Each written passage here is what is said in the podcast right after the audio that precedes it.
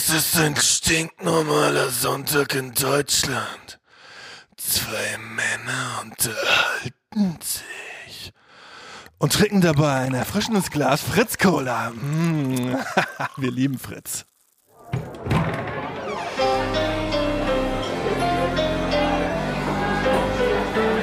Zum Dorfkrug. Der Podcast von Zugezogen Maskulin. In Folge 4 des Podcastes zum Dorfkrug reisen wir in die Zeit und die Region, in der auch ich groß geworden bin, ins Vorpommern der Nullerjahre. Genau genommen nach Usedom in die Jugend von Jennifer Weist. Wir sprechen mit ihr unter anderem über die anhaltenden Nachwirkungen der Wende, über ein Land, das darum kämpft, auf die Beine zu kommen, Arbeitslosigkeit und schlecht bezahlte Saisonarbeit, Touri-Liebe und Touri-Hass, gemütliche Neonazi-Partys am Strand, kindlichen Drogenkonsum und die komplizierte Beziehung zu einer Heimat, die auf der einen Seite wunderschön ist, in der man auf der anderen Seite aber bespuckt, beschmissen und bedroht wird und keiner hilft, keiner dazwischen geht. Hier ist zum Dorfkrug Teil 4. Ja, herzlich willkommen im Dorfkrug, zugezogen maskulin.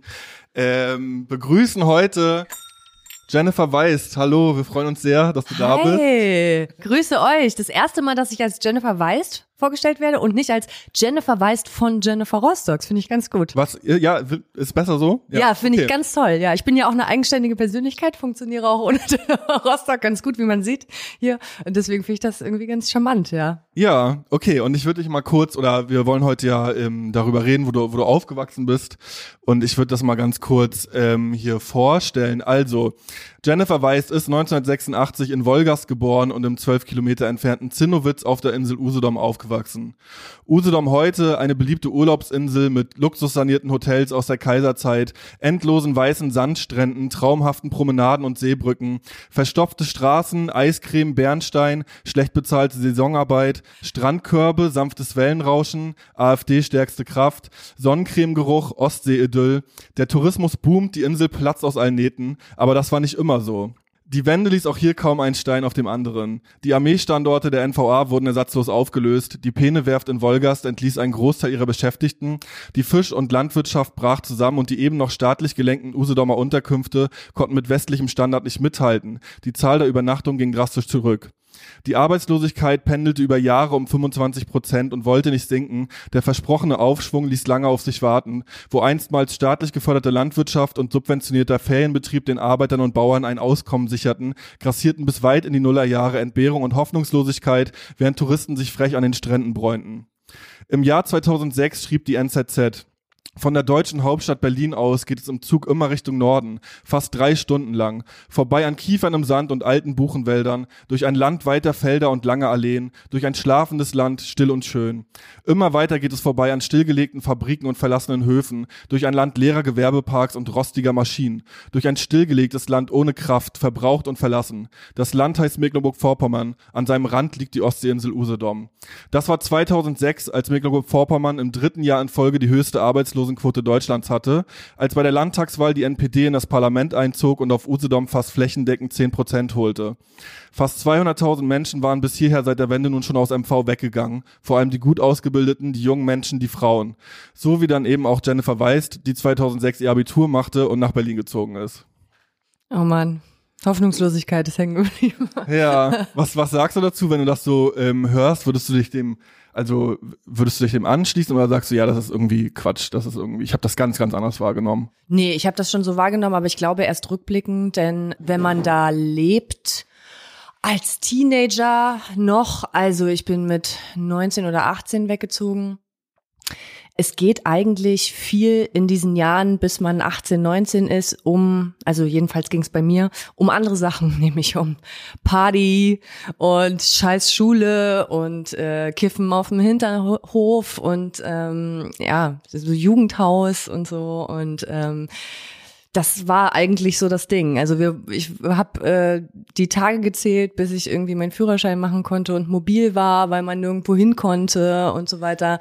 Und kein Geheimnis ist auch, dass die früher die NPD-Plakate oder dann auch die AfD-Plakate sehr weit unten hingen und nicht wie sonst in allen Bundesländern oben, weil sie eben nicht abgerissen werden. Aber wenn man dann weggeht und so ein bisschen eine Draufsicht hat. Ich war dann auch jahrelang nicht mehr da. Ne? Also meine Mutter ist mich immer besuchen gekommen. Ich, meine Oma und mein Opa habe ich mal besucht, aber halt auch wirklich sehr sporadisch. Äh, dann hat man so ein bisschen Abstand und dann äh, beschäftigt man sich mal wieder mit seiner Heimat. Man wird öfter mal nach Heimat gefragt. Mhm. Man spielt dann auch mal wieder in der Heimat. Ähm, und genau, da, also zu diesem Zeitpunkt, äh, dann, wenn man reflektiert, würde ich es genauso trist auch beschreiben. Ja. Lass uns gleich noch ähm, nachher dazu kommen, wie es wie es wie es dann heute ist oder oder später, als du dann auch da gespielt hast und so. Aber also wie wie kann man sich das vorstellen, so eine Kindheit zwischen diesen beiden Polen? Also auf der einen Seite Tourismus, der jetzt gefördert werden soll, der auch an, an, an Fahrt aufnimmt und, und irgendwie ja MV-Postkarten-Idylle und auf der anderen Seite eben aber auch die Probleme, die es ja auch in der Zeit gab. Also Schröder, Kanzler der Arbeitslosen und im ganzen Osten die Rekordzahlen und ähm, was aber ja nicht so richtig in, in so einen schönen Prospekt passt. Ja, also in den schönen Prospekt hat bei uns auf jeden Fall in der Familie gar nichts gepasst. Also ähm, meine Mutter hat Kellnerin, also kam aus dem Gastrogewerbe, weil auch gar nichts anderes möglich war. Also ich glaube, die hat nicht wirklich einen guten Schulabschluss irgendwie. Äh, meine ganze Familie kommt aus dem Gastrogewerbe, also hat die es auch gemacht, bis sie es nicht mehr machen konnte. Äh, umgeschult, Einzelhandel, mehr kann man auch nicht machen so. Und meine Mutter hatte teilweise ähm, drei Jobs, vier Jobs, um mich und sie durchzubringen. Mein Vater ist schon ganz früh gegangen. Meine Mutter hatte dann so eine Eigentumswohnung, die sie nicht abschießen konnte, die sie bezahlen musste. Meine Großeltern hatten eine eigene Gaststätte, die sie auch irgendwie nur mit Ach und Krach halten konnten. Also es war auf jeden Fall eine super schwere Zeit und das Unbeschwerteste war für mich in meiner Kindheit der Sommer, nicht weil ich den dort verbracht habe, sondern weil ich den bei meiner Oma in Thüringen verbracht habe. Mhm. Krass. Ne? Und da weiß ich auch noch das meiste davon. Also da habe ich Baumhäuser gebaut. Und da war ich irgendwie mit BMX-Rädern mit den Jungs unterwegs. Da habe ich gezeltet. Da haben wir nachts nach Füchsen geguckt und Glühwürmchen gefangen und so. Und warum ging das nicht äh, im Sommer auf Usedom?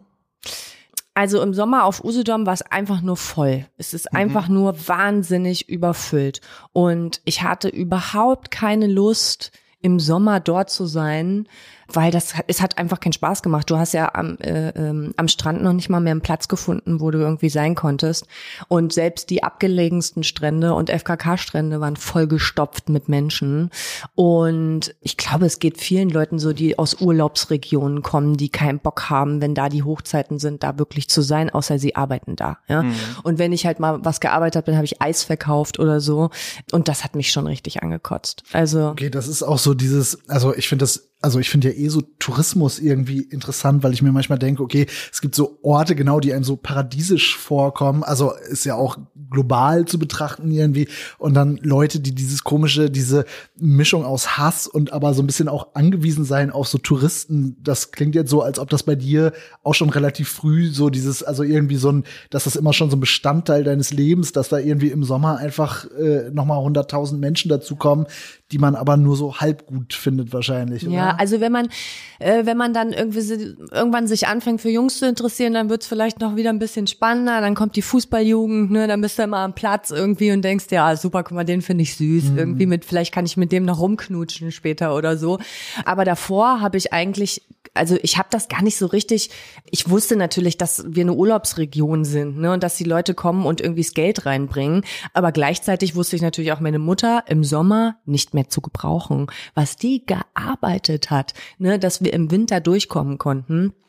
Also deswegen war es halt auch cool, die irgendwie alleine zu lassen und irgendwie zu sagen, so, du hast schon genug zu tun jetzt irgendwie und dann musst du dich jetzt wenigstens nicht mehr um mich kümmern und auch keine Sorgen machen, dass ich irgendwo abhänge und du keine Draufsicht auf mich hast. Ja, also war schon immer auf jeden Fall zweischeidiges Schwert, das Ganze, ähm, aber halt auch durch meine ganze Familie, weil wie gesagt, meine ganze Familie in der Gastro und die haben immer geschuftet. Also meine Großeltern haben früher auch in Zinnowitz gearbeitet, sind dann nach Thüringen gezogen, später wieder zurück und ich habe nie was anderes von denen gehört, als hier oben kann man nichts anderes machen als Gastronomie und Einzelhandel äh, oder Tourismusbranche, ne? So und das war's und äh, mehr geht nicht, aber wir machen es halt, weil wir finden den Ort hier total schön und wir lieben es trotzdem auf der Insel zu leben. Hm. Das ist ja dann auch einfach so eine krasse, also in der Landwirtschaft sagt man glaube ich eine Monokultur irgendwie, wo halt nur das, also da frage ich mich auch immer, gibt's da also es muss ja auch Lehrer und Lehrerinnen und Klar. so, also so, ne, aber auch also ich, ich frage mich immer, was, was sind denn so die anderen Jobs irgendwie, die man da machen Ja. kann?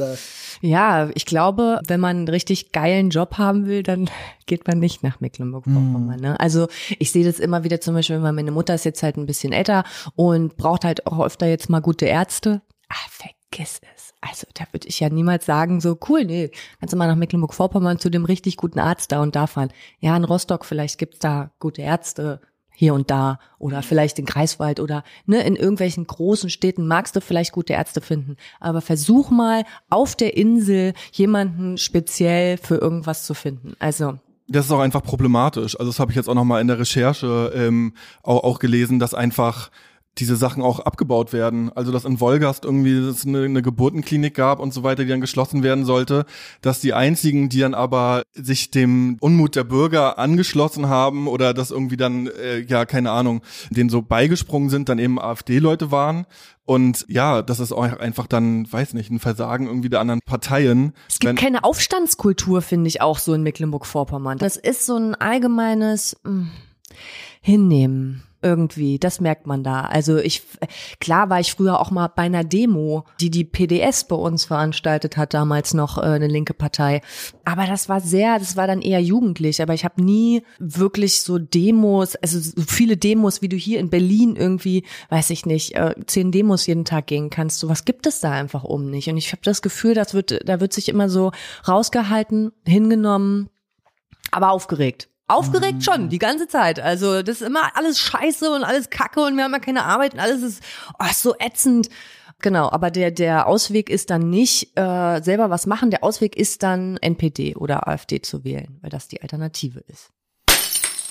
Ey, ich finde das echt interessant, also weil sich auch vieles aus deinen Erzählungen auch mit, mit, mit meinem Erleben so gleicht. Also bei uns zum Beispiel, bevor der, bevor die große Rügenbrücke aufgemacht wurde, haben sich halt alle ähm, Touristen, die nach Rügen wollten, mussten dann immer durch, durch Stralsund sich quälen, sodass einfach die Straßen dicht waren, was ja in Usedom, glaube ich, ähnlich ist, Ja. ne? Für einen Weg, wo du eine halbe Stunde sonst brauchst, bist du dann drei Stunden unterwegs. Dann Und- lass mal noch die Brücke oben sein, ne? ja, genau. Ja. Ja. Und, und dann auch so dieses, ja, abkotzen darüber, ja, und jetzt hängen die hier an unseren Stränden und, und so Genau, weiter. na klar. Und ich finde es mega interessant, dass das aber bis heute, dass dieses Problem bis heute besteht. Also es gibt so, so Meme-Seiten aus, aus Mecklenburg-Vorpommern, Miemlenburg Echt? und Vorpommim, ja. Oh Mann. Und bei Miemlenburg, also da ist auch so ein Running Gag, einfach so, so scheiß Touris und, und irgendwie sich über Touristen aufzuregen. Und die haben mal eine Abstimmung gemacht zum Jugendwort äh, des Jahres und das war scheiß Wessis. Oder Wow. scheiß Wessi. Und aber, ja, das ist auch einfach, weiß ich nicht, irgendwie auch so eine Gentrifizierungsgeschichte oder also so- schon, geht schon so ein bisschen da auch rein, so dieses Jahr, für die Touristen wird halt alles schick gemacht und was aber eigentlich mit uns und und auch so ein so ein so ein Neid. Ich kann das auch irgendwie schon schon auch nachvollziehen und ja, keine Ahnung. Ich weiß nicht, wie sich das ändern soll. Das war bei meinen Großeltern so, das war bei deren Großeltern schon so. Das sind ja Orte, die darauf ausgelegt sind von Anfang an, dass die einfach, wir sind am Meer, super. Damit sind wir touristisch. Mhm. Jetzt bauen wir hier auch alles an Restaurants zu und an Hotels zu, was geht. Und äh, damit äh, war es das halt irgendwie. Aber das, wie will man das ändern? Also sind, sind das denn diese Kaiserbäder Ja. oder was? Oder okay. zum Beispiel, die auch wegen der Luft dann zum Beispiel Ja. viel besucht werden, ja. Wo Kurorte. Ja, Also, es gibt ja auch dann irgendwie genau so, so dann so Luxushotels und es stimmt ja auch und es freut mich ja auch. Also immer wenn ich Leute treffe, die irgendwie so Stralsund besucht haben und sagen, ey, das war einfach wunderbar und Ja. ich hab's geliebt da und das ist toll. Ja, super, das freut mich auch total. Und es ist ja auch wunderschön dort. Und klar ist man aber als, als Dorfjugendlicher irgendwie an der, an der Müritz oder so, wenn dann irgendwie so ein Strandabschnitt da am, am See gesperrt wird, weil das jetzt irgendwie zum Hotel gehört, dass sich man sich darüber aufregt und sich denkt, was soll der Scheiß, verpisst euch. ja, genau, klar. Aber ja, aber du weißt halt eben auch als Kind nicht, Das, also ich wusste es durch meine Mutter, aber ich weiß jetzt nicht, was deine Eltern zum Beispiel gearbeitet haben. Aber das, äh, ne, ich wusste halt von meiner Mutter, dass wir das brauchen. Und die hat dahin gefiebert, dass es wieder äh, Sommer ist und die endlich halt wieder irgendwie Geld reinbekommt in die Kasse. Aber das finde ich ja eigentlich, also das sorgt ja dann auch für so ein weird, also es macht es ja noch mal ätzender irgendwie, wenn man so sieht, okay, da sind so andere so drauf angewiesen und, und machen sich da so kaputt wahrscheinlich. Also mit drei, vier Jobs, da bleibt dir ja nichts anderes übrig, als sich kaputt zu machen.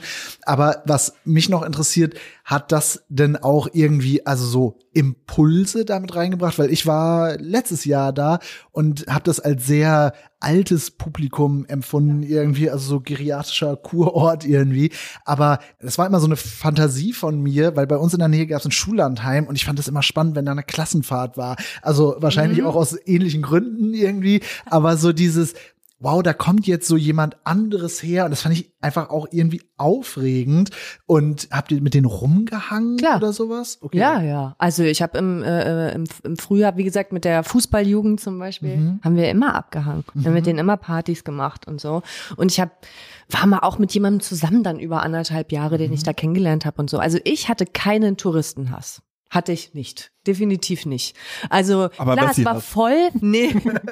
nee, nee. Aber es war voll, einfach nur voll. Und das war, was mich genervt hat. Aber ich war jetzt nicht so, äh, jetzt kommt die hierher und machen die unseren Strand so. Ja, mein Gott. Also es ist ja auch für alle da. So. Und ich meine, bei uns wurden zum Beispiel keine Strandabschnitte Abschnitte gesperrt. Hm. Kenne ich von uns nicht. Aber von Zinnowitz jedenfalls, ne? Kann ich nicht sagen. Und da gibt's Ich habe nur Hundestrände, tatsächlich wo letztens irgendwie von Müritz da in der Okay. Region irgendwo gelesen. Waren. Okay. Ja. Nee, und das gab's bei uns nicht. So, da lagen alle wie die Sardinen an jedem verfickten Strand. Und dann sind noch Hunde dazwischen durchgelaufen. Und das Einzige, worüber ich mich immer aufgeregt habe, sind die scheiß Wessis, die, nein, sind die Leute, die an den Nacktstränden, an den FKK-Stränden nicht Nackt FKK, sind, ja, ja. richtig. Oh, wir gehen mal zum FKK-Strand, das ist so schön leer, ne? Und dann Ja. da hinlegen, voll bekleidet, das ist nicht okay.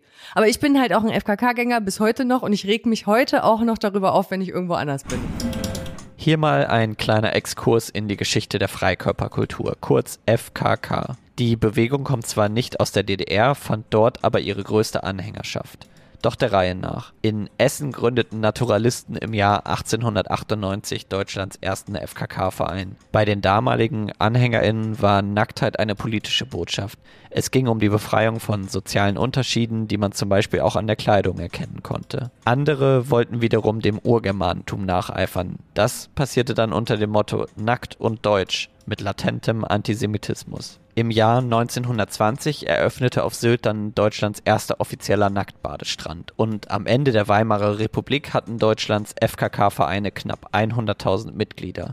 Im Dritten Reich wurden die FKK-Vereine aufgelöst oder in nationalsozialistische Organisationen eingegliedert. Im geteilten Deutschland nach Ende des Zweiten Weltkrieges entwickelte sich das Nacktbaden dann sehr unterschiedlich. Sylt wurde zum FKK-Hotspot des Westens, während im Mai 1954 das Nacktbaden in der DDR verboten wurde. Nach einer Welle von Protestbriefen und öffentlichen Aufrufen an die DDR-Regierung erließ diese 1956 die Anordnung zur Regelung des Freibadwesens. Sie erlaubte Nacktbaden in ausgewiesenen Bereichen. In den 70er Jahren wurde textilfreies Baden in der DDR dann massentauglich.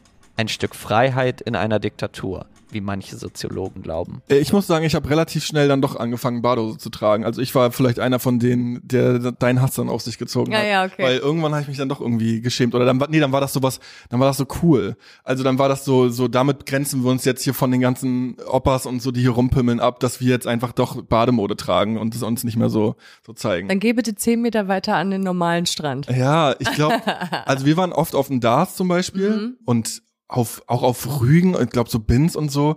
Sind das FKK-Strände oder gab's da, oder nee, Überall nee andersrum, beziehungsweise gab's da überhaupt in Anführungszeichen normale Ja. Strände? Ja, okay. Ja, immer. Muss, müssen die machen, glaube ich ich. habe das Gefühl, dass immer überall. FKK einfach war. Nee. Ja. Also ich glaube, du hast vielleicht dieses äh, das Gefühl, weil wir im Osten ja, wir sind ja total frei und wir können uns ja da, also wir ziehen uns gerne aus und überall und so. Nee, äh, vielleicht deswegen, weiß ich nicht. Ja. Das erinnert mich an meinen Ausflug in die Therme Templin, die ich letztens so irgendwie Ja. so äh, einigermaßen dann doch auch mein eigenes Westdeutsch sein und meine Genanz gespürt habe, als ich dann da mal raus aus dem Familienbereich und dann so in die Saunalandschaft und da war ich so, ach so, ah ja, okay, so läuft es Das hier. ist so verrückt. Ich kenne also ich kann wirklich in der Sauna genau sehen, wer aus dem Osten kommt und wer aus dem Westen kommt. Ja, das ich ist konnte das auch, ich konnte das auch sehr Ja. genau sehen. Da dachte ich mir, ah ja, okay, und dann Die Ossis so, lassen immer hängen, ey. Ja, da wurde auf jeden Fall, da wurde sehr, sehr locker hängen gelassen. Ja. Da erinnere ich mich noch dran. Aber ja, habe ich, äh, also ist, ist vielleicht auch, also Mann, ich weiß auch, dass, ja, ich will jetzt auch nicht zu privat, ich weiß auch, dass meine Eltern das auch irgendwie cool finden. Aber das ist vielleicht auch so ein Altersunterschied dann nochmal. Ich, ich weiß es nicht, keine Ahnung. Ich also, bin einfach damit aufgewachsen. So. Ja. Also wir haben uns immer aus, ausgezogen. Meine Mutter hat mir aber auch immer die Wahl gelassen. Die hat jetzt zu mir gesagt, so jetzt ziehst du dich jetzt hier aus, äh, weil mein äh, Lebensgefährte, der hat das nämlich. Ich glaube, der kommt Mhm. aus dem Westen, aus dem Saarland. Und der, seine Eltern haben seine Badehose versteckt und solche Sachen. Und das hat eher ihm nicht gut getan, ne? Und da eher sich noch mehr geniert. Mhm. Ja. Und bei mir war es halt so, nö, mach wie du willst, ne? Und ich habe Ja. das halt gesehen und dachte so, ja, wieso? Ja, alle frei. So wie wir, also ich würde schon sagen, dass ich sehr ungezwungen aufgewachsen bin, ohne Religion eben halt auch. Das ist ja auch so ein Mecklenburg-Vorpommern-Ding, finde ich so. Irgendwie hat da keiner irgendwie Nee. so richtig Ja. äh, eine äh, ne Religionszugehörigkeit. Nee, Ähm, das ist eher was Peinliches. Das Ja. ist irgendwie so, äh, was? eben, Ja. genau. aber und sehr unpolitisch MacPom auch. noch mal extra unreligiös oder was? Oder also Ich glaube, ist das das nicht so ist eigentlich im gesamten Osten im so, gesamten außer Osten. vielleicht so, keine Ahnung, Wittenberg, also wo wo es ja auch noch dann dann eben da historisch irgendwie da mit, ev- keine Ahnung, was Ja. evangelisch zu tun hat, so, ja. Ich meine, klar, in unserer Stadt war auch eine Kirche und ja, man konnte Ja. sich auch aussuchen, ob man Religionsunterricht machen will und so weiter, ne? Aber Nee. also es gab Genau, einfach nicht. ähm, Philosophieunterricht wurde Ja. eigentlich als Ersatzunterricht Genau. eingeführt für die Leute, die keinen Religionsunterricht machen wollen. Das muss Und man im Ersatzunterricht waren dann aber 30 Leute und im Religionsunterricht einer. Genau. Ja. ja. echt wenige, stimmt. Du hast ja dann auch relativ früh angefangen mit, mit Musik und äh, auch in Bands gespielt. Und ähm, wie war das denn in, dann in so einem in so einem Umfeld irgendwie ja, Musikerin zu sein und auch ich gehe jetzt mal davon aus, dass du auch wahrscheinlich nicht aussahst, wahrscheinlich schon ein bisschen punkig, oder? Also äh, so wie ich auch nicht religiös aufgewachsen bin, bin ich auch sehr unpolitisch aufgewachsen, aber muss auch dazu sagen, also mein Opa ganz klassischer Nazi. Ne? Äh, trotzdem war das bei uns nie Thema. Also wir haben nie, mein Opa hat nie irgendwelche Bemerkungen gemacht oder ich habe erst später, als ich dann wirklich mich politisch interessiert habe und dann im, in Jugendhäusern abgehangen habe, die halt dann, wie gesagt, links orientiert waren, weil die geführt waren von der PDS oder so dann habe ich erst angefangen mit dem äh, äh, Gespräche zu führen. So, also ich war lange Zeit relativ unpolitisch, dachte ich, wobei ich natürlich den linken Glauben oder ne so Da habt ihr immer, doch eure der war Religion. immer, ja, Ja, da waren aber der war die immer neuen drin.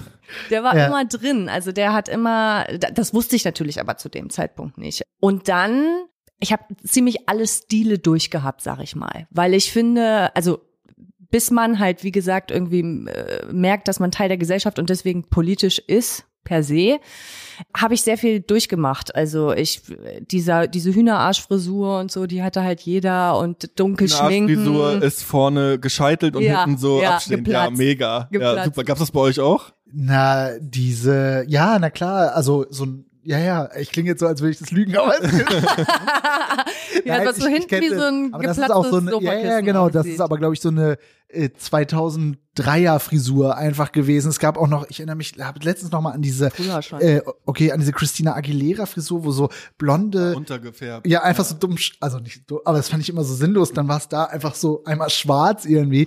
ja. Ja, erinnere ich mich, äh, egal. Ja, Ja, ja. Ich war alles mal. Also ich Ja. war auch mal Grufti und habe mich dann, also Grufti, ne? Ich bin mit Ledermänteln rumgelaufen und nur schwarz und schwarze Haare und habe morgens irgendwie zwei Stunden gebraucht, um mich zu schminken. Aber ich, ich würde nicht sagen, dass ich deswegen der Satan angebetet habe. Wisst ihr, was ich meine? Also ist das Aussehen oder wie ich rumgelaufen bin, hatte nicht unbedingt damit was zu tun, was ich fühle und denke. So war das früher. Aber gab es denn, also das, ich meine, ich glaube, das hat ja 5000 Einwohner nur Zinnowitz, oder? 3000. 3000, Ja, okay. wenig. Also gab es denn da überhaupt so Gleichgesinnte, zumindest wenn man irgendwie so ein bisschen, also was ich da jetzt raushöre, auch wenn du nicht alles irgendwie zu 100 Prozent dann warst, ja doch irgendwie so eine Hinwendung zu so ein bisschen alternativen Look. Ja, irgendwie. auf jeden Fall gab und, es. Und gab es dann auch andere Leute, wo du das so, also gibt's sowas wie eine Szene, gibt's richtige Punks in Ja. auf Usedom? Ja, auf jeden es? Fall, auf Ja. jeden Fall. Mhm. Also es gibt immer eine Bewegung und eine Gegenbewegung. Ich glaube einfach überall.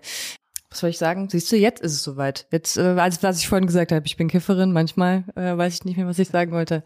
Punker auf Usedom. Punker auf Usedom. Ja, also Oder wie gesagt. auch immer. Also g- gibt's eine Rap-Gruppe auf, also so. Ja, also ich habe mal zu allem gehört, wie gesagt. Ich Mhm. war, habe auch, bin auch mal äh, mit 14 habe ich dann für mich entdeckt, Skateboard zu fahren und dann war ich immer mit den Skateboardern unterwegs und die waren alle links. Also, ne, und dann, oder im Jugendhaus, wo ich abgehangen habe, wo ich schon gesagt habe, es war PDS geführt, die waren alle links. Also ich bin irgendwie schon da so reingeschlittert. Und ich glaube auch, dass man viel in Mecklenburg-Vorpommern in Sachen reinschlittert, weil man eben Leute kennenlernt. Also gerade so, das rechte Netzwerk ist einfach sehr, sehr gut ähm, organisiert bei uns. Bei uns standen nach der Schule Leute aus diesem Netzwerk vor der Schule, die Flyer verteilt haben, die eingeladen haben zu irgendwelchen Treffen.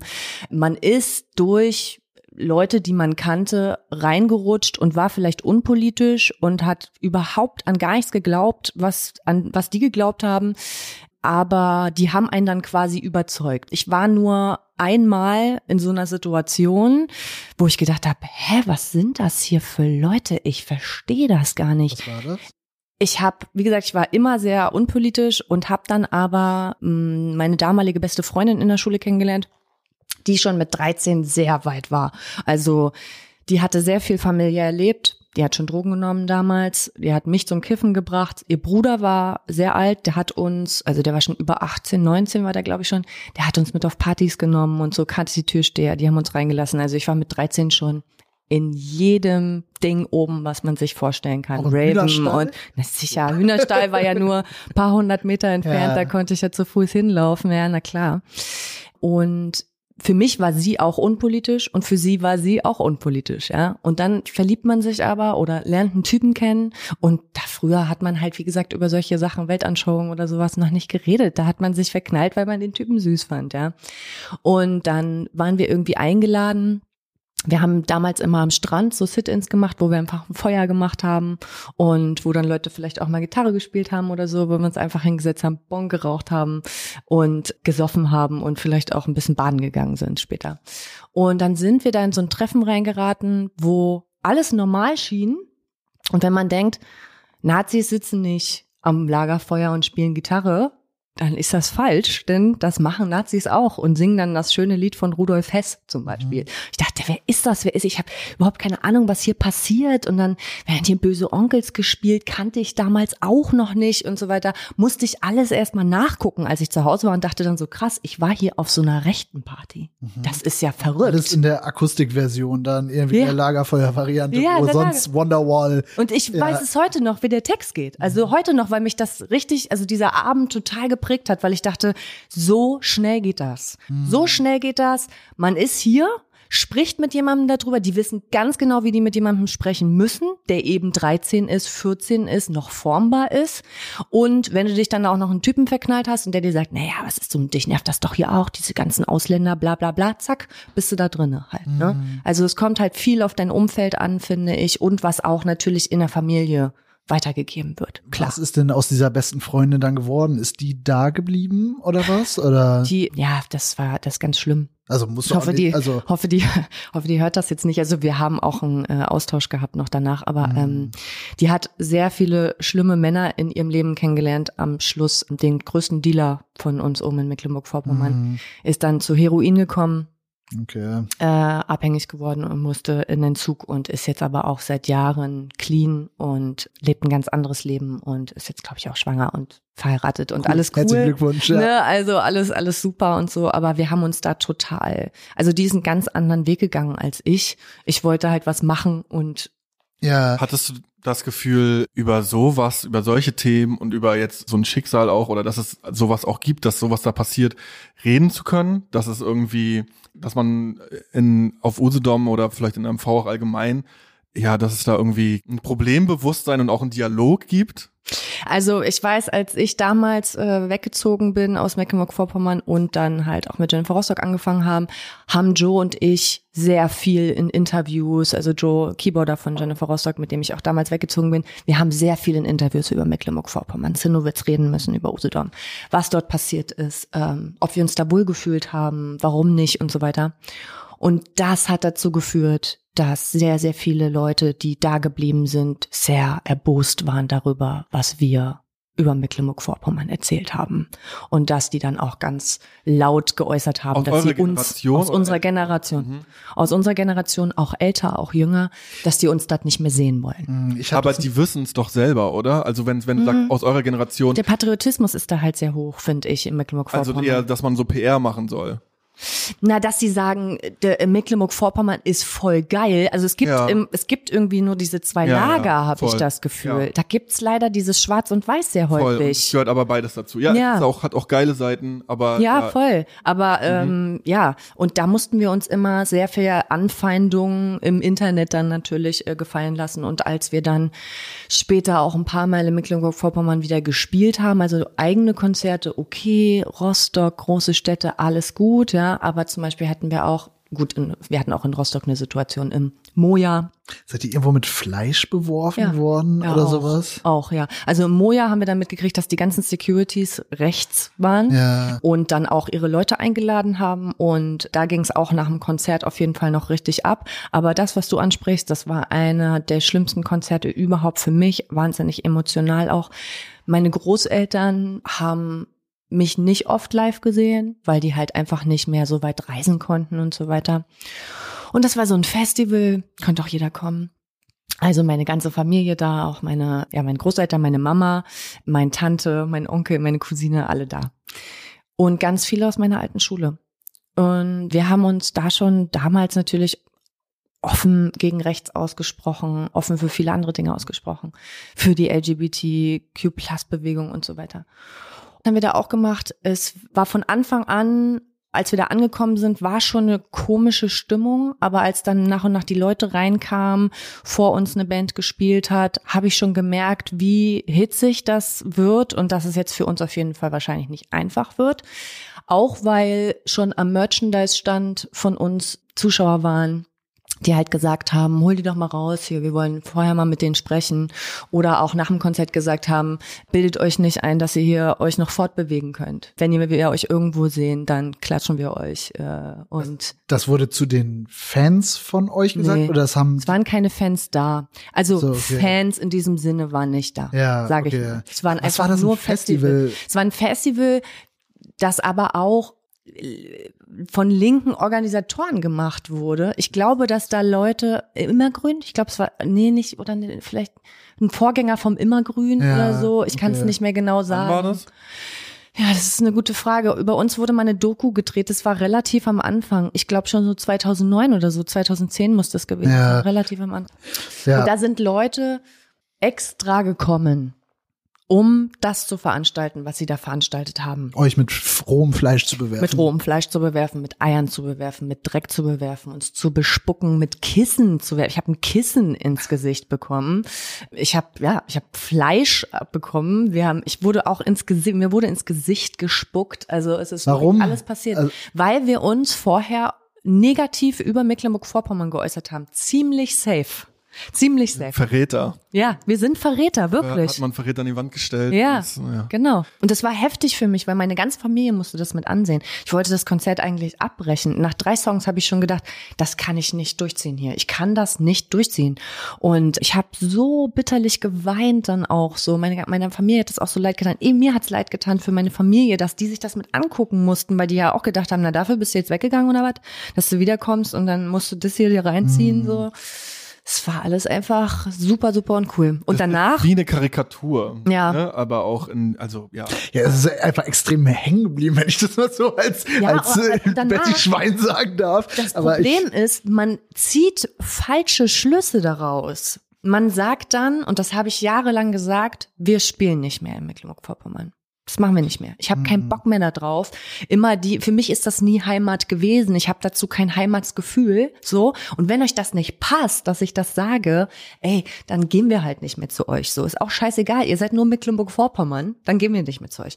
Aber dass diese Leute, die da im Publikum standen, teilweise aus meiner Klasse, teilweise aus meiner Schule, aus anderen Jahrgängen, die ich kannte, die mir in die Augen geguckt haben und richtig wütend waren, ne? dass die einfach extra dahin gekommen sind, um das zu machen, das muss man sich auch selber dann erstmal vor Augen rufen, dass das keine Fans sind, dass es Fans gibt, dass du nicht für die Leute spielst, die dich hassen, sondern für die Leute spielst, die dich lieben. Hm. Und dass du erstmal wieder einen Bezug zu Mecklenburg-Vorpommern finden musst und ja, in dir selber Mecklenburg-Vorpommern wiederfinden musst, um da zu spielen. Mit Überzeugung. Also das war für mich echt schwer und es hat echt ein paar Jahre gedauert. Will, glaube ich, keiner verübeln. Also das finde ich, finde Ja, ich aber es so war natürlich doof für die. für die, die es, ja, klar, natürlich, aber ja. Gab's dann, also wenn sowas passiert, gab's da eine Berichterstattung drüber oder wurde das irgendwie thematisiert oder war das so, ja, ja und jetzt ist hier was gewesen? Nee, das Mhm. wurde nicht thematisiert. Nee. Also wir haben das natürlich, also es ist für immer auf Celluloid gebannt, weil, wie gesagt, es wurde eine, ähm, ein Film über uns gemacht, schon 2008, von Hannes Rossacher. Super geil, der so ein bisschen unsere Punk-Jahre einfach so einfängt und was wir da alles veranstaltet haben. Und da ist dieses Konzert halt mit drinne. Und deswegen, aber ja, Ja. es ist wirklich, äh, es ist wirklich lustig und sehenswert, ähm, auch mal abgesehen davon. Ey, und wenn man Ja. sagt, also keine Ahnung, ich find's scheiße, dass du so schlecht über MV redest und dann aber so, ein, so eine Show abzieht, also ja, was, was, was schadet dann jetzt dem, dem Land mehr so? Ja, eben. Das habe ich mich auch gefragt so. Ja. Und dann waren natürlich aber auch Sicherheitsleute und da die haben auch nichts getan. Nichts wurde da getan. Die haben das alle hingenommen und fanden das alle eher so ein bisschen witzig, ne? Und wir waren halt die letzte Band. Da könnt ihr euch halt auch vorstellen, wie besoffen die alle waren, ne? Also es ist leider wirklich Maximum Demütigung, auch so dieses Ja. auf der Bühne zu stehen Yes. und so nicht, also du hast ja nur die Option weiterspielen oder abbrechen. Genau. Und abbrechen ist wie so ein, fühlt sich Geht immer nicht. an wie so ein verlieren. Eingeständnis, wie Ja. verlieren.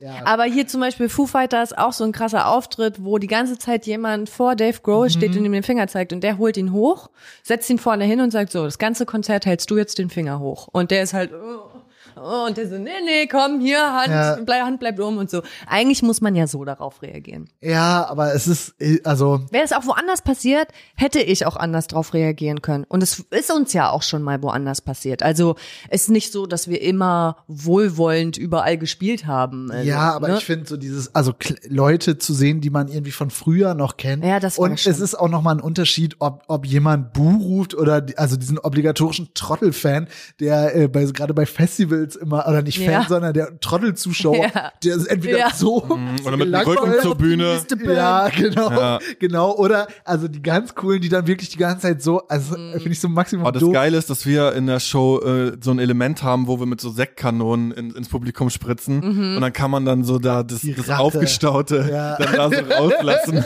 ja, stimmt, aber das finde ich, das, das kann ich, und ich finde auch einfach mit Fleisch und Eiern beworfen zu werden, Oh, das ist auch nochmal ein Unterschied zu, ja, jemand zeigt einen Mittelfinger. Ja, aber ich hatte, wir hatten zum Beispiel auch mal ein Konzert, da haben wir auf einem Ska-Festival gespielt. I don't know why.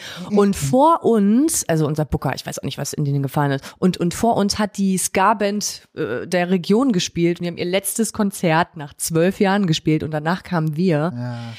Die Hat Leute waren so krass drauf. Ja. Nee, oder sowas? Ja, wahrscheinlich. Eskapade? Ja, Oder ja. was mit Eu drin? 100 Prozent. Ja. Ähm, und die haben zum Beispiel, da hat ein Typ versucht, auf die Bühne zu kommen, der so, der, wo ich wusste, kommt der auf die Bühne, bringt der mich um. Solchen, so einen Blick hatte der. Und die haben zum Beispiel, keine Ahnung, die haben zum Beispiel so eine äh, Sexpuppe aufgeblasen und da drauf geschrieben, wir fisten Jennifer Rostock, bis sie Hast du das Gefühl, Umfeld. dass so, dass so dieser, dieser Hass und diese Abneigung, dass das bei Frauen doller ist als bei Männern? kann ich nicht sagen, weil ich ja noch nie ein Mann war. Ja. Und da mm, ist schwierig, ja. Na, ich finde schon, dass Männer voll oft für Sachen nicht belangt werden, für die Frauen auf jeden Fall belangt werden oder Frauen immer viel vorsichtiger sein müssen oder keine Ahnung was, ja. Also kann, kannst ja mal gucken, was ich für Shit bekommen habe, weil ich mir in Schritt fasse, weil ich blank ziehe. Wie viele Männer ziehen auf der Bühne blank, spielen ein ganzes Konzert oben ohne? Wie viele Männer fassen sich in Schritt? Wie viele, also keine Ahnung, das ist halt alles, dafür habe ich alles Shit bekommen. Das war immer so, äh, ich bin dann total sexistisch, weil ich das tue oder whatever.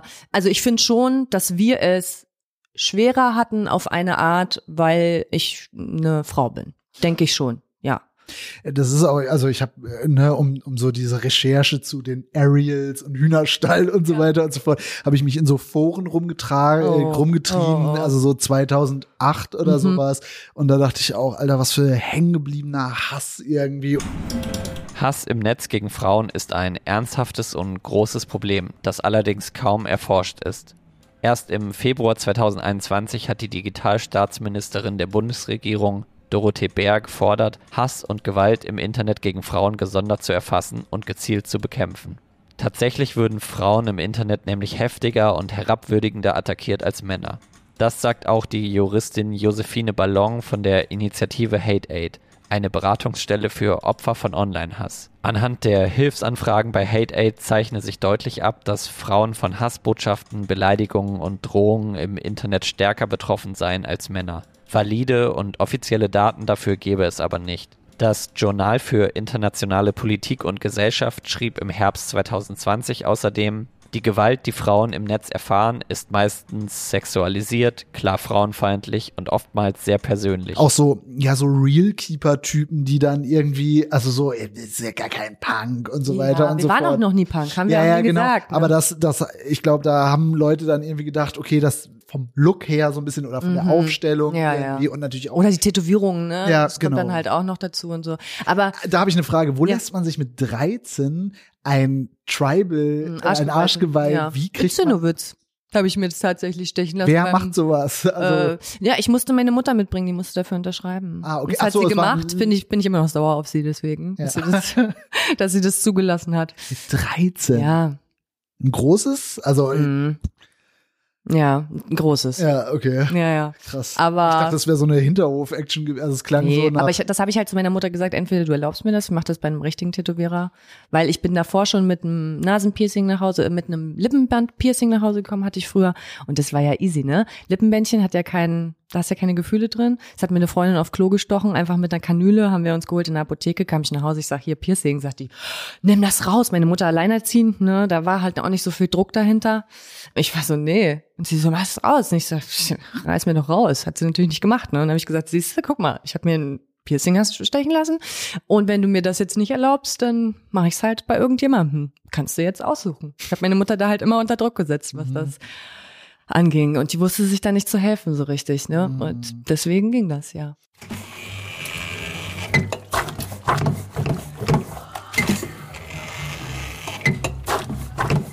Wie ist das so mit äh, Drogen? Du hast gerade gesagt, der größte Dealer äh, auf Usedom. Ich, das ist für mich immer so dieses, das finde ich total faszinierend, die, und auch so Saufen und so weiter und so fort, dass das, also es gibt so Orte, ich war mal auf Helgoland, da habe ich mir gedacht, Alter, die Leute saufen hier so krass Ja? irgendwie. Also die, Helgoland hört sich irgendwie so süße an. Da ja, denkt aber, man das nicht. aber Heringsdorf auch oder Ja. Bansim oder Ja. Bansim, ich weiß nicht, wie man es ausspricht. Ja, okay. Also da wurde ja anscheinend dann doch relativ viel gekifft und ihr seid da auch an alles easy rangekommen. Easy. Oder ja, okay. Überhaupt kein Problem, ja. Also Kiffen habe ich damals nur gemacht, weil ich total Angst hatte vor anderen Drogen. Also ich habe Dann hast du das genommen, um schnell was für dich zu, also oder Oh. nur beim Kiffen geblieben. Nee, ich bin einfach beim Kiffen geblieben, Ja. so, weil ich vor allem immer Angst hatte und meine Freundin das halt damals alles zuerst gemacht hat und ich gesehen habe, wie es ihr geht. Als ich das erste Mal gekifft habe, hat die das erste Mal teilgenommen. Hm. Alter Schwede. Von welchem Alter sprechen wir? 13. Ja, okay. Ich habe mit 13 wirklich alles zum ersten Mal gemacht. Alles. Ja. Ich habe mich tätowieren lassen, piercen lassen, ich habe Sex gehabt, ich war auf den krassen Partys, ich habe Drogen genommen, ich habe alles getan. Also mit 13 war ich und deswegen war ich auch so ein bisschen abgefressen schon mit 18 und war so, ja gut, was soll in Berlin noch passieren? Also keine Ja. Ahnung, ich habe hier alles genommen und alles gemacht, Leute. Ja. Also Ja. weiß nicht. Ja, und wir sind an alles rangekommen. Also ich ähm, erinnere mich W- da auch. Würdest du sagen, das war bei dir was ganz Besonderes oder dass es eigentlich Nee. bei all deinen Freunden eigentlich ähnlich war? Kommt jetzt auch so ein bisschen drauf an, ne? Also Ja. wenn ich jetzt äh, meine damalige Freundin nicht kennengelernt hätte, Hm. wäre ich wahrscheinlich nicht so schnell in diese Szene gekommen. Beziehungsweise ich habe kein Elektro gehört, ne? Sie war aber total der Elektrotyp und hat mich alle Elektropartys mitgenommen. Mhm. Und Elektro, wissen wir alle, ist ein bisschen auch noch was anderes als eine Hip-Hop-Party. Auf Hip-Hop-Party wird halt vielleicht ein bisschen Koks genommen, aber hauptsächlich gekifft. So, aber auf Elektropartys, MDMA, da ist alles dabay. So, da Man Pillen, ist also gerade auch zu der go. Zeit, ich, ich weiß Ja. noch, dass für mich Teile oder sowas, das war für mich so ja, Techno-Raver-Zeug. Mhm. Kokain war für mich eine Managerdroge, also unvorstellbar. Und ich Ja. weiß noch, wie ich das geguckt habe, als mein damaliger Ticker dann so, dass, äh, bei dem ich immer nur Gras gekauft habe, auf einmal Speed gezogen hat. Ja, hab ich Und ich auch. fand das ganz Mhm. gruselig und war so, what, was ist denn jetzt hier los? Da habe ich mich so gefühlt wie in so einem Jugenddrama. Ja, ja. so. Aber- Bei mir war das ähnlich. Also die meisten meiner Freunde waren arbeitslos, aber es war was ganz Normales. Mhm. Und es war auch alles gemischt, ne? Das waren dann auch ältere Leute, die dann genau auch so aus der Techno und so, so, so Love Parade geprägt waren und so weiter. Und ähm, wo auch dann viel mit Drogen experimentiert wurde. Und ja, ich verstehe das voll, auch dann dieses nach Berlin ziehen. Und ich habe dann hier mit dem Studium angefangen, habe dann in so einem Wohnheim gewohnt und habe dann irgendwie so Leute kennengelernt, die so dann so, ja, und jetzt bin ich in Berlin und jetzt nicht mehr bei meinen Genau. Eltern, und jetzt geht mein Leben los. Und ich war so, ja, oh, puh, ich habe eigentlich gar keinen Bock mehr. Ich finde find Drogen richtig gruselig und eklig, weil ich da schon so einige auch äh, Zugrunde sch gehen, ne? schlechte Erfahrungen Ja. auch äh, Ja. gesehen habe so. Und aber auch das irgendwie sowas, naja, es passt auch nicht in den Reiseprospekt und ist auch was, was nicht so, was, was nicht so wirklich besprochen wird und was aber auch da ist, was dazugehört und was irgendwie Jugend hat ähm, nichts zu tun. Wir haben nichts zu Ja. tun. Die Und- ganze Zeit Und nicht. ihr habt äh, anscheinend gefühlt. auch Eltern, die den ganzen Tag also Zu tun haben. zu tun haben. Ja, so. ja, und genau. mal in der Zeit, wo alles drunter und drüber Ja. geht und man irgendwie schauen muss, okay, wie, wie komme ich jetzt hier zurecht, so im neuen System. Ja, auf jeden Ja, Fall. das ist aber eigentlich, Mann, dieses, man darf immer nur gut darüber reden und ähm, sonst kommen keine Touristen mehr und, und so weiter und so fort. Das ist aber scheiße, weil wenn man das nicht, wenn man nicht hinschaut, dann kann man halt diese Probleme auch nicht lösen und es ist dann so, so weggedrückt und wuchert da aber immer weiter. So, es ist ja nicht weg und das ist echt problematisch. Ja. Und es gibt ja auch bis heute immer noch diese Generation, die so drauf sind von wegen, ja, man darf auch nicht allgemein, man darf gar nicht schlecht über den Osten reden oder, Ja. oder kritisch irgendwas sagen, weil dann lachen sich ja nur die Wessis drüben, drüben ins Fäustchen. Und was da alles noch so, so mitschwingt und das ist richtig crazy. Und das habe ich aber auch erst in den letzten Jahren irgendwie so erst so, so gemerkt, irgendwie, was da in dieser ganzen Debatte und so, was da eigentlich so, ja, das auch so kompliziert macht. Also so viele Leute können nicht weg, weil sie so verwurzelt sind da oben, ja. Also ob es jetzt meine Mutter ist, die dann eine Eigentumswohnung gekauft hat und sich nicht vorstellen kann, jetzt die zu verkaufen oder irgendwie, na, also das geht nicht, ne? Dann wo ich äh, heute noch denke so, hä? Also ist es dein Ernst? Ich meine, du könntest irgendwo anders geilere Perspektiven haben. Alle Leute, die du kennst, sind in Berlin. Du ist wohnst die da, immer noch. Also ist jetzt vielleicht ein bisschen privat, Viel, aber also ja. viel, also durch äh, natürlich äh, Arbeitssituationen. ja, also kann ich mir vor allem jetzt gerade wahrscheinlich muss das ja jetzt hat die halt, die macht jetzt was anderes, die arbeitet mit älteren Menschen einfach in so einem ja, Altersheim und macht da total ja. äh, viel Sachen und so. Aber natürlich, die ist dann auch wieder genervt, weil Care-Arbeit. Meine Mutter hat immer nur Sachen gemacht, die einfach nicht gut vergütet werden. Ja? Mhm. Jetzt ist es Care-Arbeit und die müssen den ganzen Tag wieder mit Maske, mit Schutz, mit bla, werden jeden Tag getestet und kriegen pro acht Stunden ein Euro drei zusätzlich jetzt dafür. So, und man denkt halt auch so, Gott, Leute, also das ist ja wirklich unfassbar. Acht Euro mehr am Tag für diese Scheiße, ne? Cool.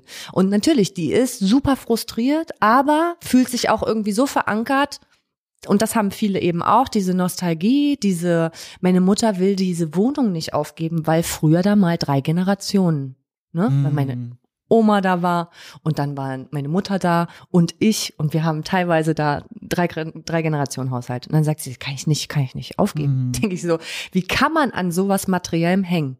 Ist mir, das mache ich heute gar nicht mehr, ja. Aber wie viele Leute hängen oben an Haus und Hof und sind eingefahren und ja, aber das ist jetzt halt so und ich wohne halt jetzt hier schon so lange und die sind voll, viele Leute sind so krass unzufrieden, aber sie ändern trotzdem nichts Mm. weil sie das Gefühl haben, sie gehören dahin und können sich eben nichts anderes aufbauen, werden zu alt und so weiter. Oder bleiben da, weil sie Eltern haben, die pflegebedürftig sind und, und, und. Also gibt so viele Gründe. Ich kenne aber auch ganz viele Leute und ich glaube, das gibt's halt auch, wo man sich sagt, nee, mir gefällt's aber hier. Äh, Finde ich auch ja, okay. Es ist ja auch schön, die Ostsee vor der Nase zu haben. Es ist schön, Voll. irgendwie am Strand lang spazieren zu können. Fand's immer total schön, nach der Schule erstmal irgendwie eine Runde baden zu gehen oder so. Oder in der Nacht, wenn man Bock hatte, ins, äh, in die Ostsee zu springen. Ist doch geil, I love it, ja. Ich bin immer mit Wasser aufgewachsen und es ist total schön. Also ich kann das total nachvollziehen, dass man da wohnen bleiben will, auf jeden Ja. Fall. Aber ich könnte diese äußerlichen Umstände nicht ausblenden, wie andere es vielleicht können. Ist es eine Option, da noch irgendwie einen zweiten Wohnsitz Nein. oder sowas? Überhaupt nicht. Mhm. Nein, gar nicht. Ja. Also meine Mutter war dann schon so, die war neulich mal wieder da und so und Jetzt macht die ja, ist sie so in einem Alter, dass sie sich dann auch äh, Gedanken über später macht und dann, Mhm. du kriegst auf jeden Fall die Wohnung. Da habe ich gesagt, Mutti, Das erste, was ich machen werde, ist diese Wohnung zu verkaufen. Das wollte ich dir nur sagen, weil ich werde die nicht behalten. Ich werde sie auch nicht vermieten oder so. Das ist mir alles nix. Die hat auch keine Wertsteigerung. Das wollte ich gerade fragen. Hochhaus, Ja, okay. Mhm. Viertel, sage ich jetzt mal, weißt du, nee, Hochhaus nicht, aber sechs, sechs Stöcker, Ghetto, sage ich mal, Zinno-Ghetto, in einem U aufgestellt, weißt du. Da ist eine Wohnung. Weißt du, die erste Wohnung, die da gebaut wurde, im ersten Ding links unten, eine Dreiraumwohnung. Das ist Kacke. Dahinter war mal schön Wald, alles zugebaut einfach, ne? Das, was willst du denn mit so einer Wohnung? Die könnte hier viel schöner wohnen einfach und das alles irgendwie hinter sich lassen, ne? Ja, also ich habe keine Verbindung mehr da, dahin. Alle, die ich kenne und liebe, sind weggezogen, zumindest nach Rostock. Meine Großeltern sind vor zwei beziehungsweise drei Jahren gestorben. Also auch die Verbindung ist nicht mehr da und meine Mutters äh, Lebensgefährte hat seine ganze Familie in Berlin. Also früher oder später muss meine Mutter nach Berlin ziehen. Ja. Wie ist das für dich, wenn du jetzt sowas hörst, so als Niedersachse und ähm, wo es ja auch dann schon auch gewisse Ähnlichkeiten zu MV gibt, aber auch ja genau Sachen, die einfach ganz anders sind? Mm, Naja, also der Ort, wo der bei uns so in der Nähe ist, Dangast, vielleicht, also es kennen manche Leute, das ist, glaube ich, nochmal ein Unterschied vom, vom Tourismus her irgendwie. Das ändert sich jetzt auch gerade. Da sollen jetzt auch so äh, neue Sachen hingebaut werden und äh, das, was so den Ortskern verschandelt. Man, ich, ich finde es jetzt, also ich finde es einfach, ich finde dieses Tourismus-Thema interessant. Ich finde das Mhm. irgendwie spannend. Also Leben, wo andere Leute Urlaub machen, was ja so ein, so ein Spruch ist, der irgendwie was, äh, etwas Positives Ja. beschreiben soll. Aber dass das eben nicht so positiv ist. Und ja, also Es gab mal ganz kurz, es gab mal, ähm, gibt so ein Bild auch von so einer Hansa-Fankurve, die so ein ähm, Transparent hatten, arbeitslos, wo andere Urlaub machen. Genial. Also Wow. Den 2000ern muss Ah, es ja. sein. Fußball, Ja, auch ein ich, großes ich, Ding. Ich finde das, Ja. also weiß ich nicht, das denke ich mir auch, ja, immer, wenn man mal im Urlaub irgendwo, also weit weg ist, so dieses, ja, finde einfach Tourismus irgendwie spannend, weil das so viel kaputt macht Mhm. irgendwie, bis die Leute dann so drauf angewiesen sind. Also, ja. Jetzt wie in Sansibar, die einfach sagen, äh, bei uns gibt's kein Corona. Ach so, da hier Ricardo Villa Lobo, Ja. äh, den Plague Rave. Äh, so ja. geil, oder? Ja, wir müssen hier Geld verdienen. Naja, dann sagen wir halt einfach, es gibt kein Corona. Hey Leute, wenn hier Leute gestorben sind, sagt einfach Lungen. Ja, ja, Zack, zack, komm, mach aber, mal. aber das, ne, genau, das, das, Heftig. das finde ich auch total vor allen Dingen, weil ich mir denke, okay, wer geht denn dahin? Da wird ja wahrscheinlich Genug. nicht der, der, ja, ja, aber wahrscheinlich nicht der Durchschnittstansanianer, oder? Ist Tan Sansibar oder Sansibare? Ich weiß es nicht. Sansibar, ich weiß auch Ja, nicht, aber ja. Auf jeden Fall, ähm, ja, aber ich glaube, Ja. das driftet jetzt schon Nee, so, ja, aber ich, total, weil ja. wir jetzt im Tourismus sind, ne? Aber Ja. ja, ich, Und ansonsten, ja, Mann, so wie ich euren ostdeutschen Jugenden und Kindheiten ja auch zuhöre, also alles das gab es bei uns auch, aber es waren halt dann doch eher so Ausnahmen irgendwie. Und wenn wenn ihr mir das so erzählt, habe ich schon das Gefühl, okay, das war schon eher die Regel irgendwie. Und und für mich waren also gab auch Leute, die mit 13 irgendwie teilgenommen haben, aber das war für mich so das war für mich nicht normal. aber irgendwie. magst du, also wenn du an deine Heimat denkst, hast du da nur positive Gefühle? Nee, überhaupt nicht. Nee. Äh, Also gar nicht. Also das, das meine ich gar nicht, sondern es ist eher so dieses, naja, es fühlt sich für mich immer an wie eine andere Härte irgendwie da drin. Also da, ich entwickle ich schon immer so ein, so ein Minderwertigkeitskomplex, weil ich mir denke, Alter, das klingt, als ob ihr in Glasgow in den 80ern aufgewachsen seid oder sowas. Also jetzt nicht ganz so toll, aber, aber schon einfach tougher irgendwie. Ja. Ja, okay. Also, ja, ich will auch noch mal sagen, dass ich jetzt nicht, also ich hasse Mecklenburg-Vorpommern nicht. Ich fand ja auch viele Sachen da toll. Nee, aber es ist halt immer so, ich erzähle super viele negative Sachen über meine Zeit da. Aber das ist natürlich auch geschuldet, dass man Ey, frag doch mal einen Jugendlichen, irgendeinen Jugendlichen. Und der sagt dir, ja, es ist die beste Zeit meines Lebens gewesen. Das passiert doch nicht. Also, Ja, außer die Leute, auch die da geblieben rein. sind. Ne? Ich meine, es hat ja dann auch immer seine Gründe, warum man woanders hingeht.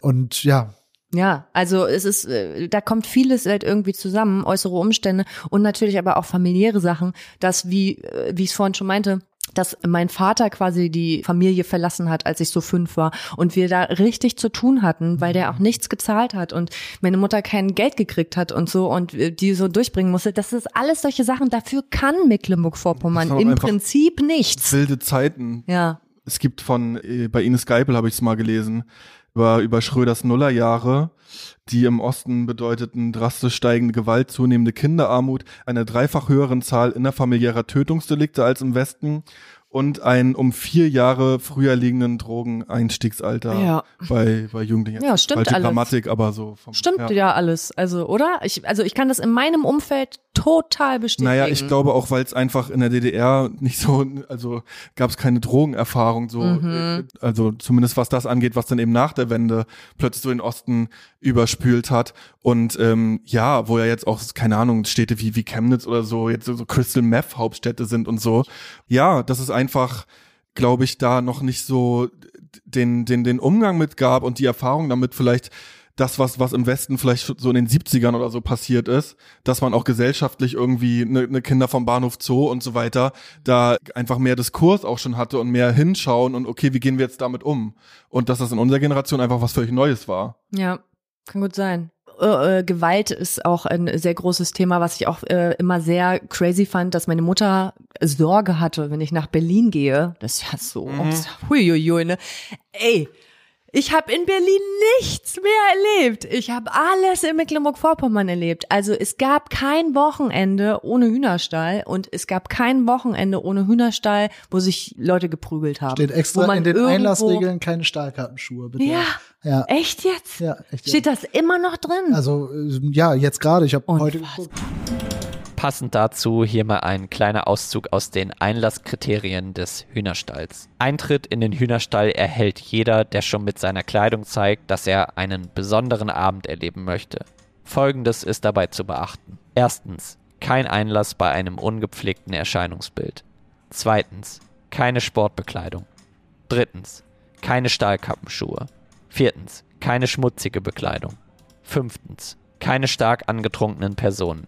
Sechstens, Jacken, Mäntel und Rucksäcke bitte an der Garderobe abgeben. Unsere Security ist angewiesen darauf zu achten, dass die Einlasskriterien eingehalten werden. Am Öffnungsabend werden grundsätzlich keine Diskussionen über verwehrten Einlass geführt. Aber ich meine, die brauchen sich auch alle nicht wundern. Ich meine, da ist Saufen bis zum, hier, was hat man da, ähm, 50 Cent Party, wo halt ein Getränk 50 Cent kostet. Ja. Wo du so eine Karte hattest zum Abknipsen. Ja. Also die Jugendlichen waren alle so gewaltbereit. Na, ich habe auch vor allen Dingen unfassbar. viele, also das ist jetzt allerdings schon, also es ist erst vor kurzem passiert, ein Mord an dieser Maria K. irgendwie, das ist vor zwei Jahren, ein junges Mädchen, das von zwei Typen, die war schwanger, er, ermordet wurde, erstochen wurde, aus Mordlust. Also so, das ist vor zwei Jahren Ja, im- im, Zinnowitz passiert. im- Echt? ja. Ja, die war vorher im Jugendzentrum und, Oh, und dann genau davor sind dann halt so äh, Wachmänner erschossen worden an so einem Baltic Hotel. Also es ist halt so Baltic Hotel, genau, es ist so crazy. Das ist so eine Insel und dann dann war es noch so ein Ja. bisschen so Greifswald und Neubrandenburg, aber so so ungeklärte Morde einfach. Und also das sind jetzt nur die ungeklärten Morde gewesen. Ja, und auch sexuelle Übergriffe, ne? Mhm. Ich kenne keine Freundin von früher, die nicht einen sexuellen Übergriff erlebt hat. Und zwar wirklich so einfach, man hat sich mit einem Typen verabredet, der konnte schon Auto fahren und dann bist du halt einfach mit dem irgendwo hingefahren, der hat die Türen zugemacht und dann so. Mhm. Und die, du hast auch nichts gemacht. Also ich, es gibt auch keinen meiner Mädels, die irgendwas dagegen gemacht haben. Eine Freundin von mir ist mit ihrer besten Freundin von ihrem Nachbar vergewaltigt worden. Ich habe Übergriffe erlebt, wenn ich mit der Usedomer Bäderbahn nachts nach Hause gefahren bin. Da ist niemand mehr, wenn du am Bahnhof aussteigst. Es ist alles ruhig. Wenn du da schreist, hört dich niemand. Also das habe ich nie wieder in Berlin erlebt. Nie wieder. Aber alles in Mecklenburg-Vorpommern, alles auf der Insel Usedom. Ne? Also es war witzig einfach, dass meine Mutter sich dann Sorgen gemacht hat, als Weil ich du nach Berlin hattest doch so gekommen bin. ein Horrorerlebnis. Ich erinnere mich noch an diesen Facebook-Post von Begleiter von dir, so schwer verletzt. Hm, Ja, gut. Okay, ja. Das ist passiert, Ja. das stimmt, aber das ist mir nicht passiert. Ja, so, okay, ne? mhm. Also und das stimmt, das war auch total krass. Äh, Mhm. Aber das habe ich irgendwie ein bisschen verdrängt. Jetzt, äh, wo du es sagst, ist mir das, äh, ja. Wir hatten ähm, auch Audio 88, den Rapper hier, Mhm. der in Cottbus aufgewachsen ist und der ja 83er Jahrgang ist, also noch mal ein bisschen bisschen älter und noch mehr in diese Hardcore-Neonazi-Zeit auch so, keine Ahnung, da drin, da drin so wurde. aufgewachsen ist, genau. Und der meinte, als er hier war und in Neukölln dann war und wo alle seine Kommilitonen gesagt haben, was, in Neukölln wohnst du und bist du verrückt und das ist so gefährlich da, wo er meinte, ja, da hat er sich aber das erste Mal äh, sicher gefühlt Ja. und das Gefühl gehabt, oh, hier kann ich einfach mal jetzt in Ruhe sein. Ja, in Berlin habe ich auch nie das Gefühl gehabt, ich könnte nachts nicht alleine nach Hause laufen. Da sind tausende Menschen auf der Straße. Das ist eben in Zinnowitz nicht so. Da wurden, bei uns war es halt so, ich musste, wenn ich zum Hühnerstall laufe, durch so eine Garagen, da waren ganz viele Garagen. Das war bekannt, dass da Leute gewartet haben, um Frauen zu vergewaltigen. Ach so, die das aus der bekannt. Disco gekommen sind. Ja, also, genau. Und wenn ich da aber nicht lang gelaufen bin, musste ich einen Umweg von zwei Kilometern machen, Mhm. weil es keine andere Durchgang gab. Und wenn das bekannt war, wenn das alle Ja. wussten, konnte man darüber reden? Gab es da irgendwie, okay, da Nein. müssen, das ist ein Problem, das müssen wir jetzt angehen. Nein. Damals auch, als mich der Typ verfolgt hat, von das, was ich gerade erzählt habe, diesen, als es diesen Übergriff gab, ich wusste nicht, was der wollte, ob der mich vergewaltigen wollte oder sonst was, ja. Aber es gab diesen Übergriff und ich bin nach Hause gekommen und ich habe das meiner Mutter erzählt und die wäre nie auf die Idee gekommen zu sagen, das müssen wir jetzt anzeigen, wir müssen jetzt die Polizei holen. Das ist einfach nicht passiert. Alle Freundinnen von mir, die einen sexuellen Übergriff erlebt haben, es ist nichts passiert. Entweder die haben es ihren Eltern nicht gesagt oder die haben es denen gesagt und es waren so, naja, was wir denn da jetzt machen? Naja, das, so richtig hast du den ja jetzt nicht gesehen, du weißt ja jetzt auch nicht, wer das ist. Naja, was will man da machen? So bin ich aufgewachsen, dass man da eben nicht so viel machen kann, dass man aufpassen muss eben. Und dass man, wenn man dann von der Disco nach Hause kommt, dass man sich eben eine Kapuze überzieht und ein bisschen männlich laufen soll. So. Unver also unfassbar heute noch. Ja, furchtbar. Hat das bei dir aber irgendwann eingesetzt, dieses Gefühl von, okay, wenn mir was passiert, ich, äh, es gibt eine Polizei. Wenn, wenn du hat sagst, sich eher selber geschützt dann. nee, aber ich meine jetzt, jetzt später, vielleicht auch in, in Ach so. Berlin oder so, dass es Ja. irgendwann so nachgewachsen ist. Dieses Ja. Bewusstsein, ey, nee, es kann nicht einfach jeder alles machen, was er will und ich muss das irgendwie, ah, entweder erleiden oder muss es, muss mich halt wehren, sondern ja, es gibt auch irgendwie ein Zivil, äh, eine Zivilisation oder was weiß ich, oder irgendwie Ja. Regeln und Gesetze. Ja. ja irgendwann ist es nachgekommen. Ja. Aber ähm, ich, Ab- ich ja. weiß auch nicht, wo, ich weiß, ich weiß nicht mehr wodurch. Wahrscheinlich gab es da jetzt auch kein Erlebnis oder so, ja. Aber ich Mhm. könnte mir jetzt nicht mehr vorstellen, als wir den AfD gegen den AfD-Song rausgebracht haben, da war ja für mich, hat sich da ja sehr viel geändert in meinem Leben, weil ich persönlich bedroht wurde, Anrufe bekommen habe, wo jemand gesagt hat, dass er mich töten wird und so weiter. Und da wäre es natürlich für mich gar nicht in Frage gekommen, nicht zur Polizei zu gehen. Also klar, also das war das erste Mal, wo was übergeschwappt ist in, in, in meine Realität und nicht im Internet geblieben ist. Ja. Also da, da hätte ich niemals private Nummer rausgefunden, Ja. oder was? private Nummer rausgefunden, ganz genau gewusst, wo ich wohne, halt auch so erstes OG links und sowas. Mhm. Ähm, Polizei angerufen und gesagt, haben Sie mal nach der Frau Weiß geguckt? Ja, die habe ich gerade in den Kopf geschossen, die liegt in, in ihrer Küche, sehen Sie doch mal nach oder so. Dass die mich angerufen haben, da war ich gerade auf Tour, geht's Ihnen gut, Frau Weiß und so. Also auf jeden Fall, da hat sich sehr viel geändert, so in meinem Wegen Leben. diesem Lied, das ja, Ja. dann, es ist ja dann doch fast harmlos, also so, ne? Naja, es ist ja nur das Wahlprogramm einmal so aufgedeckt. Genau, und, und das es war's. Ist, es ist ja jetzt nicht, ja, Ja. weiß ich nicht. Ich habe nur gelacht wegen harmlos, weil das ist so. Ja, Genau, genau. das- das wollte ich halt sagen. Lest euch ja- mal bitte euer Parteiprogramm durch und dann wisst ihr auch, dass das alles stimmt. Ja, und natürlich ist es äh, ne, in, in spöttische Liedform gegossen Ja. oder so, aber es ist ja kein, ja, äh, weißt du, ich, ich bringe jeden AfD-Wähler um irgendwie, also wo, ja, also nicht, dass das so eine Reaktion, aber ja, Aber das war auf jeden Fall, die Forderung war, nehmt diesen Song runter, Ja. sonst passiert das und das. So. hast du da Personenschutz gekriegt oder sowas? mhm, okay. Weißt du, ich will, ich habe sehr, sehr lange bei der Polizei gesessen und die haben zu mir gesagt, ja, ich sage ja, was kann ich da jetzt machen? Das ist ja, ne, ähm, da habe ich damals noch in der Rigaer Straße gewohnt. Mhm. Viele Leute, die jetzt wissen, Berlin, die wissen auch, was Rigaer Straße bedeutet. Linke Szene, Hausbesetzerszene und so weiter. Und habe ich gesagt, ja, ich wohne in der Rigaer Straße, da hat der Polizist gelacht und gesagt, ja, da stehen wir nicht lange als Polizist, können wir nicht machen. Dann habe ich gesagt, naja, aber was machen wir denn da jetzt? Ja, Frau Weiß, ich würde Ihnen vorschlagen, Sie wechseln die Nummer und ziehen um. Ich sage, das ist Ihr, Ihr Vorschlag jetzt, ja? Ja, was anderes können wir da nicht machen. Wollen Sie noch einen Kaffee? Mhm. So ist es halt. Ja. Ja, Stille, ne? Ja, Ja. Ja. Ernüchterung. ja. Ja, so ist es halt. Ja. Aber ich möchte alles. es noch mal kurz Ja. sagen, ich würde das alles immer wieder tun. Also ich würde auch, ich, wenn ich die Zeit zurückdrehen könnte, ich würde wieder in Mecklenburg-Vorpommern spielen und mir das Fleisch ins Gesicht äh, werfen lassen. Ich würde wieder den AfD-Song machen und den ganzen Hass auf mich ziehen. Ich würde das alles immer wieder machen, weil das sehr, sehr viele positive Auswirkungen gehabt hat, weil sehr viele Leute dadurch überhaupt erstmal auf das Parteiprogramm von der AfD gestoßen sind, weil eben wieder immer wieder sehr viele Rückmeldungen kommen von Menschen, die das erste Mal damit in Berührung gekommen sind, sich das erste Mal damit beschäftigt haben wegen uns und das ist einfach die Mehrheit. So und dafür hat es sich gelohnt aufzustehen und ja, seinen Mund aufzumachen und das äh, wird das lohnt sich auch für die Zukunft immer wieder. Also von daher ja, ist das schon alles gut so gewesen, wie es war. Ich möchte nichts ändern. Selbst dem Ölmagnat ist fad und trist im Ritz. Ohne ein großes Glas mit Eis und Sprit und Fritz.